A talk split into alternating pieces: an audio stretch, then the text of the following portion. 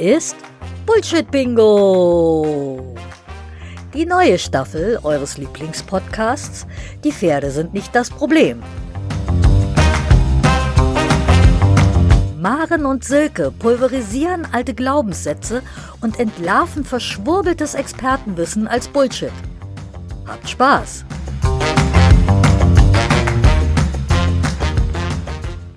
Hallo, liebe Hörerinnen und Hörer. Hallo, liebe Maren. Ja, hallo, liebe Silke und hallo, liebe alle. Oh, oh, oh. Heute ist Maren so richtig auf Touren ausgerechnet in ihrem Spezialgebiet, dem sie sich seit mehreren Jahren mit enormem Forschergeist widmet und mit Experten weltweit im Austausch steht, ist eine regelrechte Schokotörtchenfabrik entstanden. Maren, erzähl mal, worum es dir da geht. Ja, es ist soweit. Na? Heute nehmen wir dann die Biotensegrität unter die Lupe. Und eigentlich ist es ja schön, dass das Thema an Reichweite gewinnt. Aber leider wächst der Schokotörtchenhaufen exponentiell. Und deshalb schauen wir uns nicht die Biotentegrität als solche an, sondern das, was unter diesem Namen verkauft wird. Und dabei richtet sich das Augenmerk auf das, was von den jeweiligen Personen selbst als beispielhaft und erstrebenswert auf Instagram gepostet wird. Es handelt sich also nicht um irgendwelche bösen Momentaufnahmen oder hinterhältige Mitschnitte misslungener Trainingseinheiten, sondern um genau das, was die Follower sehen und als richtig verinnerlichen sollen. Hm? Mhm. Und besonders eine Gruppierung ist in letzter Zeit derart gewachsen, dass man inzwischen Biotensegrität mit Pferden verbinden könnte, die mit der Nase unter Kapalgelenkshöhe an der Longe ihre Kreise drehen, gerne auch ziemlich verbogen und auf die äußere Schulter geschubst oder auf die innere gezogen, während das innere Vorderbein stramm senkrecht zu stehen hat. Läuft's. Ne? Also, ich meine, kann man so machen. Und für viele Pferde, die vorher noch viel gruseliger gearbeitet wurden, ist das vielleicht sogar eine Verbesserung. Und wenn in der Trainingsvorbereitung dann schmerzhafte Strukturen gelöst werden, dann trägt das ja auch erstmal klar zur Verbesserung des Allgemeinbefindens bei. Aber wo soll das hinführen? Also wie soll ein Pferd, das beigebracht bekommt, so zu laufen, einen Reiter tragen? Also mit der Nase unterhalb der Kapalgelenkshöhe. Und nach dem, was da so veröffentlicht wird, ist das ja alles nicht so ein bisschen Therapie, um dem Pferd mal zu zeigen, dass es auch andere Möglichkeiten hat als seine erworbenen Zwangshaltungen, sondern diese Haltung ist anscheinend ein erklärtes Arbeitsziel und wird in den zahllosen Nachhervideos auf Instagram als Erfolg gefeiert. Ja, also diese Haltung ist zum Markenzeichen geworden. Und deshalb schauen wir uns diese Marke jetzt einfach mal genauer an. Das große Mantra in dieser Szene lautet Thorax muss maximal getragen werden durch maximale Serratusfunktion. Also maximal ist ja so als Alleinstellungsmerkmal echt wichtig. Na? Also damit man nicht mit den anderen vorwärts-abwärts verbieg longier koryphäen verwechselt wird. Das will ja keiner. Also weder die einen noch die anderen. Also Brustkorb so hoch wie geht maximal an den Anschlag mit Muskelkraft. Da ist dann der Serratus ventralis nicht mehr eins von vielen Teilen innerhalb eines hochkomplexen biotensegralen Zusammenspiels. Nein, gemeinsam mit dem inneren Vorderbein bildet er beim Longieren eine maximal tragende Säule, die da immer für einen Moment senkrecht in der Halle rumstehen muss. Vielleicht manchmal auch auf dem Reitplatz. Da wünsche ich mir doch immer, dass die Longierenden ihre Pferde doch auch mal dabei filmen sollten und sich hinterher das Gefilmte auch wirklich mal in Zeitlupe anschauen, um zu ergründen, was da wirklich im Pferdekörper passiert. Ja, Filmen allein reicht nicht, wenn man nicht versteht, was man da sieht. Ja? Ach, da hast du auch mal wieder recht. und ja, ich verrate jetzt mal so ein Geheimnis, ne? Also der Serratus ventralis ist eher ja, eher schon muskeldurchzogenes Fasziengewebe als fasziendurchzogener Muskel. Der arbeitet, positive Bewegungsmuster vorausgesetzt, ganz wunderbar und unauffällig, so wie er ist. Ja? Den muss man nicht aufpumpen. Und sobald das Zusammenspiel im biotensegralen System stimmt, funktioniert der. Einfach so. Ja? Und er wird bei gutem, vielseitigem Training unter Unterlassung reitweisen spezifischer Dressurambitionen einfach etwas straffer und das war's. Aber wir haben ja jetzt den maximal getragenen Thorax, also immer maximalen Abstand des Brustkorbs zum Boden. Und deshalb muss dann wohl auch der Pferdekopf maximal nach vorne unten, um das Pferd über seine maximal ausgefahrenen Vorderstelzen zu ziehen. Ja, weil die maximal ausgefahrenen Vorderstelzen sind eigentlich für den Notfall vorgesehen, wenn das Pferd das eingebaute Bergpotenzial der Vorhand braucht, um seinen Vorwärtsschwung unter Kontrolle zu bringen. Aber dann nimmt es auch den Kopf nicht maximal nach vorne runter. Hm, es sei denn, es ist so ein armes Western-Show-Pferd, aber das kriegen wir ein andermal. Heißt das wirklich so? Maximal getragener Thorax? Ne, das, das kommt da öfter mal vor. Bei mir ploppt da immer so ein Bild auf, dass der Reiter von oben kräftig in die überstrapazierte Thoraxschlinge greift und den Thorax anhebt im Reiten. Ich trag mal eben mein Pferd spazieren. Ja, ich glaube schon, dass das fast so ist, als würde der Mensch das Pferd tragen. Ja, aber die Biotensegritätsexpertinnen haben da sicher ihre ganz eigene Vorstellung, oder? Ja, also eine sehr hübsche Erklärung, wie wir uns das maximale Thoraxtragen vorzustellen haben, liefert ein recht neues Video aus dem Fachkräfteverband. Das Pferd muss den Brustkorb tragen, als wolle es über einen Elektrozaun hinweg grasen. Also Brustkorb maximal hoch, damit der Hals sich über den E-Zaun beugen kann. In maximaler Dehnung versteht sich, sonst ist er nämlich zu kurz, also der Hals. Und nach meiner Erfahrung grast das schlaue Pony lieber unter dem E-Zaun durch, weil es dann die Litze dabei im Auge behalten kann. Unsere Truppe macht das auch. Na? Alles schlaue Ponys. Alles schlaue Ponys. Ja, aber diese Kombination von maximal getragenem Thorax und Kopf maximal runter ist irgendwie, also für mich ist das eine Sackgasse, weil wie diese Idee vom maximal getragenen Brustkorb bei maximal vorwärts-abwärts gedehntem Hals weitergesponnen werden soll zum Reitpferd, das erschließt sich mir mal wieder nicht. Und das Gefühl, auf einem über einen Elektrozaun hinweggrasenden Pferd zu reiten, fühlt sich für mich ausgesprochen dysfunktional an. Aber das Maximale bringt uns dann erneut zum Thema Bedarf. Also wir hatten das ja schon bei der Hankenbeugung. Maximal als Dauerzustand ist eigentlich immer Bullshit. Ja, vorne wie hinten gleichermaßen. Und so wie die Becken, Steilstell und Pseudo-Hankenbeugungsfreaks sich am einen Ende des Pferdekörpers am Extrem abarbeiten, so liegt jetzt hier der Fokus auf der Extremstellung der Vorhand. Und im wirklichen Leben braucht das Pferd einfach ein großes Spektrum an Möglichkeiten, den Einsatz seines Körpers mit allen Teilen zu trainieren um im Ernstfall für den Moment bedarfsgerecht agieren zu können. Mhm. Ja. Dass das Konzept des maximal getragenen Thorax nicht wirklich funktioniert, das sieht man auf den stolz präsentierten Nachher-Videos am Vorderbein, das im Trab auch meistens wieder zu lange stützt, während das freischwebende Hinterbein schon abgehoben hat. Wie bei allen anderen Extremen lustigerweise auch. Ja. Und deshalb ist übrigens auch die auf Insta gepostete Erklärung der maximalen Vorturnerin zu So geht Gebrauchshaltung falsch. Denn das Pferd auf dem einen Bild stützt, wenn auch hinter dem Schriftzug versteckt, vorne zu lange, während beim Galoppbild das Genick nicht mehr der höchste Punkt ist. Mhm. Da war doch mal was mit Takt und so. Räumliches und zeitliches Gleichmaß der Schritte, Tritte und Sprünge. Mhm. Habe ich in den 80ern fürs erste Reitabzeichen auswendig gelernt. Mhm. Klappt zwar nicht in jeder Situation, aber sollte, soweit ich das weiß, ganz oben stehen, wenn man einen gleichmäßigen, verschleißarmen Gang anstrebt. Schon. Aber ich schweife ab vom maximal getragenen Thorax im Praxistest. Wie sieht der denn nun aus? Ja, die Frage ist, wie geht das beim Reiten? Und da gibt schon deutlich weniger Material auf den einschlägigen Instagram-Kanälen, aber ich bin dann bei der maximalen Vorturnerin fündig geworden. Da heißt es dann so schön fröhlich, ein biotensegral fitter und balancierter Pferdekörper findet zwanglos in das von uns gewünschte Förmchen.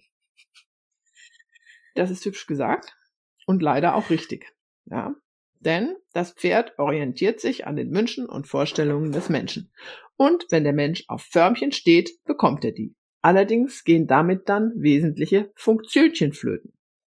Also, in diesem Fall scheint biotensegral fit zu bedeuten, dass der Pferdekörper die fragwürdigen Dressurambitionen der maximalen Vorturnerin aushält. Egal ob auf blanker Kandara oder gebisslos, der Referenzfuchs läuft so gut wie immer mit der Nase maximal an der Senkrechten, aber meistens doch eher dahinter. Die Fotos sind so ganz geschickt gewählt, aber ein Pferd, das im Galopp in der Einbeinstütze hinten die Nase senkrecht hat, hat sie in allen anderen erfahrungsgemäß hinter der Senkrechten. Und das äh, Genick ist dann auf dem einen Bild auch trotz absoluter Aufrichtung weit davon entfernt, der höchste Punkt zu sein, während das vorwärts-abwärts auf den strammen Kandarenzügel auf einem anderen Bild für mich schon die Krönung des Unfugs ist. Und die großen Verräter sind dabei übrigens immer die Ohrspeicheldrüsen, die dann Zeugnis ablegen von der fehlenden tensegralen Gesamtorganisation des Körpers, beziehungsweise von der fehlenden Vorstellung der maximalen Vorturnerin von dem, was die tensegrale Selbstorganisation eines Pferdekörpers überhaupt ausmacht. Und damit sind wir dann wieder beim menschlichen Verständnis. Hm? Also wer von Biotensegrität spricht, aber den Brustkorb, also nicht nur die Brustwirbelsäule, als wie eine Hängebrücke konstruiert, betrachtet und beschreibt, hat ganz wesentliche Prinzipien tensegraler Systeme nicht verstanden. Und wenn dann noch die Eingeweide als am Brustkorb hängend beschrieben werden, dann wird auch klar, warum die armen Pferde in dieser Therapie so aufgepumpte Rumpfträger benötigen. Weil äh, der Rest des Pferdekörpers ist bei der maximalen Vorturnerin schlichtweg nicht in das Verständnis vom biotensegralen System integriert. Und wenn doch, dann zeigt sie uns das nicht. Und dazu habe ich auch ganz krasse Vorher-Nachher-Bilder von einer anderen Trainerin, glaube ich, aus dieser Gruppe gefunden. Da ist dann das Pferd nach zwölf Wochen vorne zwischen den Vorderbeinen doppelt so breit wie vorher. Und das Pferd steht dann vorne, vermutlich von den ganzen komischen seitlichen Ausfallschritten, erfolgreich Boden und Zehen weit. Und die Brust, die sieht aus wie bei so einem Chevrolet-Ochsen, ne? Also Fleischmast. Massenhaft Masse. Ja, aber weil die vorhat, irgendwie alles alleine machen soll. Wie bei einem Chevrolet-Ochsen, das ist ja heftig. Ja, aber da ist sie wieder, die ziehende Vorhand, ne? Äh, ja, das ist dann endgültig die alles alleine machende Vorhand, glaube ich. Ja, also, ne, da wird dann beschrieben, der Thorax sollte, also steht das in einem Instagram-Post, seine Balance zwischen seinen Schultern haben, in seinem Zentrum und den Hals locker und unabhängig, wo auch immer, tragen können.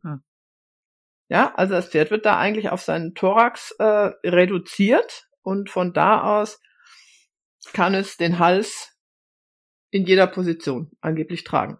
Und das bedeutet, wenn ich das richtig verstanden habe, dass es eben völlig egal ist, was die Teile vor und hinter den Pferdeschultern tun, solange der Brustkorb maximal getragen ist. Hm. Und wenn das Pferd Kopf und Hals jederzeit nach Belieben der Reiterin positionieren können soll, einfach weil deren Ego das so verlangt, weil sie stolz darauf ist, das zu können. Also ganz ehrlich, damit haben wir das perfekte Bild der willenlosen Dressurmarionette. Ja? Mhm. Rumpf immer oben, was auch immer die Situation eigentlich verlangt. Kopf und Hals jederzeit von der Reiterin in jede beliebige Position steuerbar. Die Hinterhand abgekoppelt am Hinterherfußeln keinesfalls durch Schubkraft störend. Also es wäre eine tolle Show, wenn die Ohrspeicheldrüse nicht wäre. Mhm. Du hattest die Ohrspeicheldrüse ja vorhin schon mal erwähnt. Magst du das nochmal genauer erläutern, was da passiert? Ja, bei unphysiologischer Beizäumung werden die Pferde in den Ganaschen zu eng. Und die dort beheimatete Ohrspeicheldrüse kommt unter Druck. Und da sie dafür nicht gemacht ist, versucht sie sich diesem Druck zu entziehen und wird außen hinter den Ganaschen als Wulst sichtbar. Ja? Und gerne wird dann mit bauseits bedingt fehlender Ganaschenfreiheit argumentiert, aber das ist eine faule Ausrede. Die habe ich zugegebenermaßen früher auch schon gelegentlich verwendet. Gildet nicht. Also diese Enge in den Ganaschen, die kommt bei einem Reitpferd mit sich entfaltendem tensegralen Potenzial nicht vor. Also wohlgemerkt bereits bei sich entfaltendem tensegralen Potenzial und nicht erst am Ende der Grundausbildung oder noch später. Ja? Diese Enge entsteht dann einfach nicht. Auch nicht bei, nächste Ausrede, Hengsten mit starkem Hals. Und wenn Mensch die tensegrale Selbstorganisation des Pferdekörpers verstanden hat, nicht nur im Hirn, sondern auch im eigenen Körper, dann verursacht Mensch diese Enge in den Ganaschen auch nicht mehr. Aber ja, zurück zu dem vermittelten Bild eines vermeintlich funktionierenden Pferdekörpers. Und da zitiere ich mal aus einem der Insta-Videos. Und maximale Serratusfunktion. Ein Pferd, das sich darin bewegt, ist gesund, bewegt sich physiologisch, hat keine Probleme. Zitat Ende. Tja, das will das Publikum hören, das möchte das Publikum glauben, aber leider, liebes Publikum, ist das falsch. Hm, das ist Augenwischerei. Mhm. Hm, das Pferd hat vielleicht nicht mehr die gleichen Probleme wie vorher, aber im Ganzen basiert dieses System auf maximaler Kompensation in der Vorhand. Das funktioniert, solange sich das Pferd in der Halle oder auf dem Reitplatz auf bekanntem Boden befindet. Kann man so machen, ja, wenn man die gleiche Idee vom Reiten hat wie die maximale Vorturnerin und wenn man sich vom schönen Schein blenden lässt und wenn man sich für Förmchen begeistern kann. Hm. Was man so allerdings nicht bekommt, ist ein vielseitiges und bewegungskompetentes Pferd, das in allen Situationen seinen gesamten Körper und sogar den des Reiters zielführend einsetzen kann und mit dem Gelände interagiert. Ein solches Pferd, das braucht sein volles tensegrales Potenzial, das braucht seine gesamte Wirbelsäule und alle Gliedmaßen und nicht eine Vorhand mit Anhängsel. Und ein solches gesundes, belastbares Reitpferd, das bewegt sich auch nicht mit einer immer und auf jeden Fall maximal senkrechten Brustbein-Widerristachse. Also diese Idee, die ist maximaler antitensegraler Unfug. Das sind Schokotörtchen. Also ein gesundes und belastbares Reitpferd geht vom Flotten um die Kurve laufen nicht kaputt. Und bei einer Pferd-Reiter-Diade, also in einem komplexen tensegralen System aus Pferd und Mensch, befindet sich besagte Achse ganz einfach im Bewegungslot. Hm? Und das kann man aber nur verstehen, wenn man seine eigene Funktion als Hilfengeber und maximaler Joystick-Bediener aufgibt und sich auf das Abenteuer einlässt, Teil der Pferd-Reiter-Diade zu werden. Oh, da habe ich eine kleine An Tarek-Anekdote, eine kleine Tarek-Anekdote. Jawohl. Na, na endlich. Wir waren nämlich äh, vor kurzem ausreiten und es war wahnsinnig stürmisch. Und wir reiten so im Schritt eine Weide längs und da kommt ein ziemlich herrschsüchtig trompetender Wallach auf uns zugeschossen. Bis ich den also so bemerke, hat mein stierkampfbegehnter Spanier bereits eine Viertel-Bodega-Wende vollbracht, um sich halt gegen diese anbrannende Wallachwelle besser frontal wappnen zu können. Und Frauchen war natürlich mal wieder zu langsam. Ich hab's nicht mitgekriegt. Aber da wir vorher schon im Schritt schön horizontal vorwärts ans Gebiss gezogen haben und ich zufälligerweise grad mal wieder geübt hab, den Zug durch mich hindurch in die Füße zu lenken, waren wir tatsächlich gerade eine Pferdreiterdyade. Glück gehabt.